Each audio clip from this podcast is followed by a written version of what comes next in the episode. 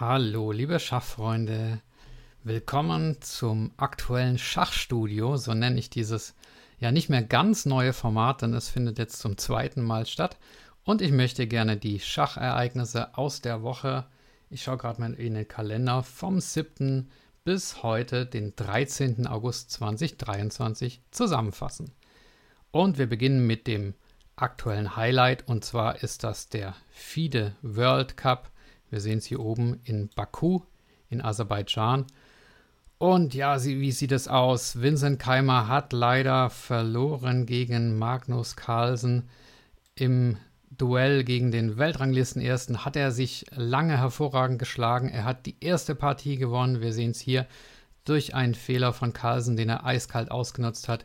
In der zweiten Partie hatte Vincent seine Chancen auf Remis, aber er hat ja einen, einen Bauerngewinn verpasst und Magnus Carlsen hat dann, so wie er das immer macht, im Mittelspiel, im Endspiel kleine Vorteile angesammelt und letztlich, ja, Vincent wie eine Zitrone ausgepresst und die zweite Partie gewonnen. Dann ging es in den Tiebreak. Äh, wir sehen es hier, dreimal konnte Vincent es unentschieden halten, aber in der vierten Partie hat sich dann doch Carlsen durchgesetzt. Also bitteres Aus für Vincent Keimer, aber er hat gezeigt, dass er auch gegen einen Topmann wie Magnus Carlsen mithalten kann. Ähm, ja, Carlsen hat hinterher komische Äußerungen von sich gegeben, so nach dem Motto, ich weiß gar nicht, was ich hier eigentlich tue. Klassisches Schach finde ich langweilig. Ähm, aber gut, er hat vielleicht auch kein wirkliches Ziel, denn der FIDE World Cup dient ja auch dazu, sich fürs Kandidatenturnier zu qualifizieren. Und da hat er ja schon gesagt, dass die Wahrscheinlichkeit, dass er beim Kandidatenturnier antritt, äh, sehr gering sein wird. Und ja, wenn er dann nicht äh, sich dafür qualifizieren kann, dann macht es eigentlich auch gar keinen Sinn, beim World Cup mitzuspielen. Äh, trotzdem ist er hier weitergekommen und äh, wir schauen hier gerade mal in die Übersicht der nächsten Runde. Ach so, ja, aus deutscher Sicht noch interessant. Wo ist es denn? Rasmus Swane. Er hat noch knapper als Vincent Keimer verloren. Wir sehen es hier. Acht Partien unentschieden gegen Wang Hao und in der neunten Partie im, ich glaube, 3 plus 2 Format war das, aber ich bin mir nicht ganz sicher. Auf jeden Fall im äh, Blitzschach hat er dann verloren. 4 zu 5 insgesamt gegen Wang Hao. Ja, bitteres Ausscheiden für ihn, aber trotzdem hervorragend geschlagen. Und jetzt gehe ich mal in die nächste Runde rein. Äh, wir sehen auch Pragnananda, der junge Inder, hat gegen Hikaru Nakamura gewonnen. Also, ähm, ja, hier, jetzt bin ich schon eins zu weit gegangen, glaube ich. Äh, wo sind wir denn? Genau. Also, das ist die nächste Runde. Der junge Inder Gukesh tritt an gegen Magnus Carlsen. Und wir haben hier noch eine offene Partie. Da müssen noch der Inder Vidit und Jan Nepomniachtchi müssen noch ins Stechen gehen. Und der Gewinner spielt gegen den Azeri Niyad Abbasov. Auch eine Überraschung, dass er so weit gekommen ist. Ähm, dann haben wir in der unteren Hälfte ein amerikanisches Duell bevorstehen zwischen Lenier Dominguez und Fabiano Caruana. Das wird auch sehr spannend sein, wobei natürlich Caruana der klare Favorit ist. Und dann haben wir noch ein rein indisches Duell zwischen den beiden Jungstars Pragnananda und Eri Gaisi. Ja, wird spannend sein, wer sich hier durchsetzt. Ich glaube, die ersten beiden, wenn ich es richtig weiß, sind bereits fürs Kandidatenturnier qualifiziert. Ähm, aber da mag ich mich irren. Aber wir werden das auf jeden Fall erfahren. Ja, wie sieht es bei den Frauen aus? Sehr gut, denn Elisabeth Pelz ist noch im Rennen. Wir sehen hier die Viertelfinalpaarungen. Sie hat sich durchgesetzt gegen die Weltmeisterin, ja, gegen die Weltmeisterin Zhu Wenjun aus China und tritt jetzt gegen ihre Freundin Anna Musitschuk an. Und momentaner Stand 1 zu 1 nach zwei Remisen. Und ja, wir werden sehen, ob Elisabeth Petz hier gegen die leicht favorisierte Musitschuk gewinnen wird. Und wenn sie dann noch das Halbfinale gewinnen sollte, gegen Salimova oder Schuvalova, dann steht sie, dann hat sie sich für das Kandidatenturnier qualifiziert und das wäre doch etwas Tolles. Also, hier steht es noch nicht ganz fest, wer im Halbfinale ist und in der unteren Hälfte hat sich die Chinesin Song Wi Tan schon qualifiziert durch einen Sieg gegen eine Georgierin und es kämpfen noch um das, den Platz im zweiten Halbfinale die Inderin Dronavalli und äh, Alexandra Goriatschkina. Ja, und jetzt wollte ich euch eine kleine Szene mal zeigen aus der Partie von Musitschuk gegen Petz. Und zwar die zweite Partie war das, glaube ich. Da hat Maria Musitschuk, nee, Anna Musitschuk eine Chance liegen lassen. Und zwar hier matt in 16, nicht gesehen. Ja, der Computer rechnet das hier bei äh, Tiefe 61, heißt es, glaube ich. Genau.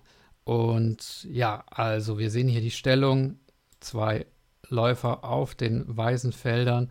Zwei Bauern gegen zwei Bauern. Der schwarze Bauer hier ist allerdings schon vorgeschritten. Der weiße König steht etwas am Rand. Und hier hätte B4 letztlich den Sieg gebracht. Wir können das mal durchspielen. Wenn Weiß hier nimmt, dann ist es einfach, dann läuft Schwarz einfach durch und Weiß kann hier ja äh, nichts mehr dagegen tun, den Bauern aufzuhalten.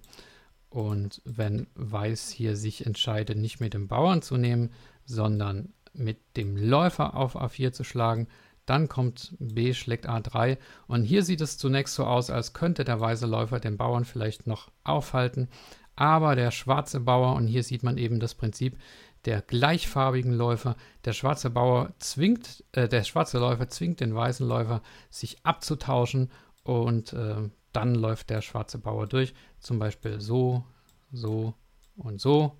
Das ist jetzt natürlich die primitive Variante, wenn Weiß jetzt dem äh, Austausch aus dem Weg geht, dann darf Schwarz natürlich hier nicht äh, durchlaufen. Wir sehen es am Balken, denn sonst äh, opfert hier Weiß einfach seinen Läufer und hält das Remis. Aber ähm, Schwarz kann hier einfach irgendeinen Abwartezug machen, Weiß in Zugzwang bringen und ja, letztlich dann seinen Plan weiterverfolgen und den Bauern umwandeln.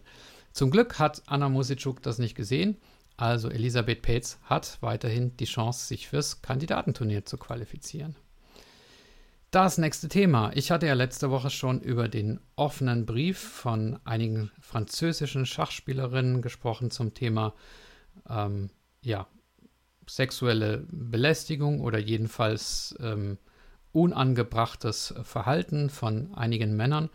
Und ja, es ist einfach so, dass wir, wenn wir die Frauenquote erhöhen wollen im Schach, dann müssen wir dafür sorgen, dass Schach ein sicherer Ort ist für Frauen dass sie sich dort wohlfühlen. Und äh, dementsprechend muss man auch gegen solche anzüglichen äh, Vorgehensweisen oder auch Bemerkungen ähm, vorgehen. Und ähm, die, der Deutsche Schachbund hat noch Stellung genommen zu dem Brief und sich im Prinzip dieser Botschaft angeschlossen und auch die FIDE hat das getan. Und ähm, dann einige Tage später gab es diesen Brief von Leeches oder diese Nachricht von Leeches mit dem Titel Breaking the Silence und hier dieser Grafik. Und es geht darum, dass Leeches sagt, wir stoppern die Zusammenarbeit mit dem Schachclub von St. Louis, ähm, der auch diesen hervorragenden YouTube-Kanal hat mit äh, Schachvideos, muss man sagen, und auch mit dem amerikanischen Schachverband. Denn neben äh, Alejandro Ramirez gab es auch noch äh, Beschuldigungen gegen Timur Gareyev und Liches wirft dem amerikanischen Schachverband und dem Schachclub von St. Louis vor, gegen diese, ähm, ja, in diesen Fällen nicht klar genug vorgegangen zu sein. Ähm, sie sagen zwar, dass der amerikanische Schachverband durchaus so etwas wie Safe Play Guidelines, also äh, ein Handlungsrahmen für zukünftige äh, Verstöße ähm, dass er da etwas unternommen hat, aber dass er äh, eben unterlassen hat, in diesen bereits äh, ja, existierenden Fällen entsprechend zu ermitteln und vorzugehen. Und dementsprechend hat Leeches jetzt hier die Reißleine gezogen und gesagt, wir stellen die Zusammenarbeit mit dem amerikanischen Schachverband und mit dem Schachclub von St. Louis. Wir sehen hier ähm, links den äh, Alejandro Ramirez, gegen den es diese Vorwürfe gibt, und rechts, das ist Rex Sinkefield, der Mäzen und Sponsor von St. Louis. Ja, mal gespannt, wie das weitergeht und ähm, ich hoffe gut. Und wir kommen zum nächsten Thema und das ist der Deutsche Schachbund und schauen da einfach auf die Homepage, was es dort Neues gibt. Diese Erklärung zum offenen Brief habe ich euch schon mitgeteilt. Ähm, hier sehen wir, dass Christian Kuhn neuer Referent für Online-Schach ist. Das ist ein bisschen überraschend. Christian Kuhn war mal Präsident des Berliner Schachverbandes und hat sich dann kurzzeitig beworben für das Amt des Präsidenten des Deutschen Schachbundes, hat dann aber aus gesundheitlichen Gründen zurückgezogen und äh, offenbar geht es ihm besser und er hat jetzt die Rolle als Referent für Online-Schach im DSB angenommen.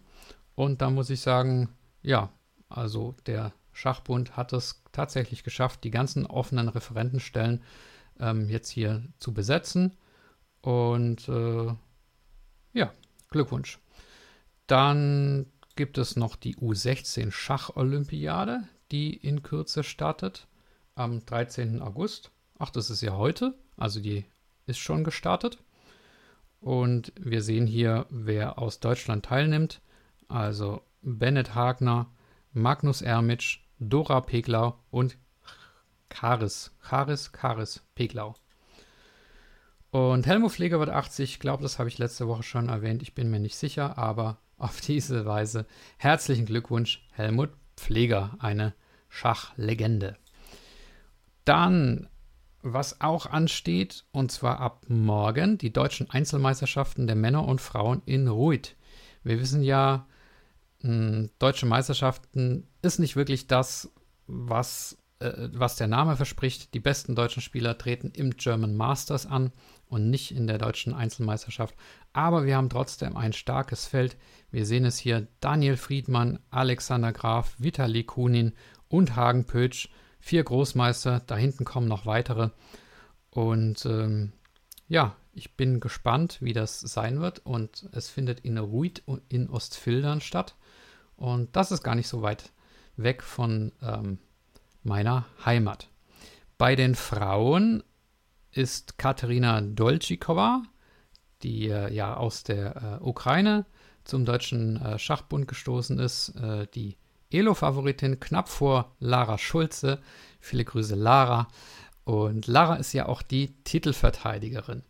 Und sie hat auch auf ihrem Blog eine kleine Vorschau auf die deutsche Meisterschaft gemacht und hat gesagt, ein klares Ziel, also sie will ihren Titel verteidigen. Ähm, ganz witzig fand ich, dass Lara auch die Wahl hatte, bei den Herren teilzunehmen, denn sie hat die Bremer Meisterschaft der Herren gewonnen und hätte dann als Bremer Vertreterin auch ja, bei den Männern teilnehmen können, hat sich dann dafür aber entschieden, ähm, zu versuchen, ihren Titel bei den Frauen zu verteidigen. Dann hat sie hier hinten sich noch etwas beklagt, dass ähm, die, äh, über die Unterbringung und zwar, dass die Spielerinnen und Spieler zweimal umziehen müssen während des Turniers, mit der Begründung, dass die Sportschule in Ruid sonntags geschlossen hat. Und ja, also keine optimalen Bedingungen natürlich, wenn die Spielerinnen während des Turniers zweimal umziehen müssen, weil die Sportschule sonntags geschlossen hat. Aber ich drücke trotzdem allen Teilnehmern die Daumen. Dann kommen wir zur Schach-Bundesliga, die stärkste Liga der Welt. Hikaru Nakamura wird Firnheimer, also die Firnheimer meinen es ernst und wollen nächstes Jahr angreifen. Ähm, was wir hier auf der Homepage der Bundesliga immer noch nicht finden, sind die Spieltage der nächsten Saison. Das mag damit zusammenhängen, dass es möglicherweise noch juristische Streitigkeiten gibt um die Spielberechtigung, wobei hier die spielberechtigten Vereine schon ganz klar aufgeführt sind. Ähm, die Wechselfrist ist abgelaufen, sie war am 1. August und bis zum 15. August, also übermorgen, müssen die Vereine ihre Ranglisten abgeben. Also da bin ich mal gespannt, ob das veröffentlicht wird und ja, wie die Vereine so alles auftreten und wer wohin gewechselt ist. Ähm, wir finden die Spieltage der Bundesliga Allerdings schon hier im äh, Bundesliga-Ergebnisdienst des Deutschen Schachbundes. Also da sieht es tatsächlich so aus, als stünde das alles schon fest. Und der erste Spieltag, der hier stattfinden soll, ist am 21. und 22. Oktober. Also hier sind auch schon die Schiedsrichter genannt und die einzelnen Paarungen. Das sieht also schon relativ fest aus. Wenn wir hier in die Vereine reingehen, ähm, nee, irgendwo, hier lässt es sich nicht klicken, irgendwo ließ es sich klicken ähm, hier genau in der Tabelle. Dann sieht man aber, dass hier die äh, Aufstellungen noch nicht drin sind. Und wir sehen auch hier leider keine Wechselliste. Ähm, da freue ich mich drauf, wenn die Ligen mal mit dem Anbieter Nuliga Admin verwaltet werden, denn ich kenne das vom Tischtennis und habe euch das hier mal aufgemacht anhand des Beispiels des, ähm, was ist das für ein Verein, Verband, Westdeutscher Tischtennisverband, glaube ich. Ja, und hier gibt es zum Beispiel so eine Wechselliste, die mache ich mal auf und da sieht man also bis zum ähm, bis zur niedersten Liga hinunter auf Bezirksebene kann man hier zum Beispiel so eine Wechselliste äh, aufmachen und dann sieht man, welcher Spieler welchen Verein gewechselt hat. Und äh, ja, das hoffe ich, dass das dann im Schach auch umgesetzt wird. Genau, bei der Frauenbundesliga sehen wir hier auch noch die Paarungen der alten Saison. Ähm, aber da wird es, denke ich, auch irgendwann mal Paarungen und Aufstellungen geben. Ähm, ja, dann wollte ich noch darauf aufmerksam machen, die Amateur Chess Organization macht immer tolle Veranstaltungen, Schachweltmeisterschaften, und zwar Amateurweltmeisterschaften auf schönen Inseln wie Kos oder Rhodos oder Kreta. Und es sind jetzt die Ausschreibungen rauf, raus für die ähm, Amateurschachweltmeisterschaft. Die findet in, auf Kos statt, im 5-Sterne Atlantik Hotel Belvedere, mit Großmeistern vor Ort Daniel King, Zigots Lanka und Spyridons Kempris. Und das findet statt, jetzt muss ich mal schauen, hier in die Ausschreibung. Ähm, ja, vom 11. bis zum 20. Mai 2024. Also hier ein wunderschönes Hotel direkt am Meer. Falls ihr da mitmachen wollt, empfehle ich euch, euch schnell anzumelden, denn die Plätze sind limitiert. Und es ist auch raus die Ausschreibung für die Altersklasse 65 plus. Was hier offensichtlich noch fehlt, ist die Altersklasse 50 plus. Ähm, ich denke mal, das kommt sicherlich auch demnächst aber hier 65 plus Super Senioren nennt sich das, auch im gleichen Hotel mit den gleichen Großmeistern. Und Zeitpunkt ist 2. bis 11. Mai, also kurz vorher. Und ja, tolle Bilder, finde ich. Alle, die mitgemacht haben. Zum Beispiel mein letzter Interviewgast, Gerhard Köhler, hat davon geschwärmt. Würde ich auch gern machen, ehrlich gesagt. Ja, dann ähm, was habe ich noch im Petto? Hier ein Hinweis auf die Schachakademie Chessamy. Es gibt hier neue Formate, so ein Schnellrepertoire. Zum Beispiel zuletzt Johnnys Nimzo Sizilianer. Also wer Sizilianisch spielt und sich für den Nimzo Sizilianer interessiert. Oder hier der Kurs Semitarasch von Jaroslav Krasowitzki. Ein Repertoire gegen alles außer erstens E4. Oder hier ähm, von Johnny Karlstedt wieder das große Bundle Lernen von den Weltmeistern. Äh, 16 Weltmeister. Ist Dingliren auch schon dabei? Ja, 17 Weltmeister im Paket. Also, oder ihr sucht euch euren einzelnen Weltmeister aus und mit dem Code Schachgeflüster10 bekommt ihr auch 10% Rabatt und helft dabei noch Schachgeflüster zu unterstützen. Ja, dann bin ich auf meinem Twitter-Kanal und es gibt Erfreuliches zu vermelden von meinem Buch. Und zwar gibt es zwei Coverentwürfe für den Schachbooster.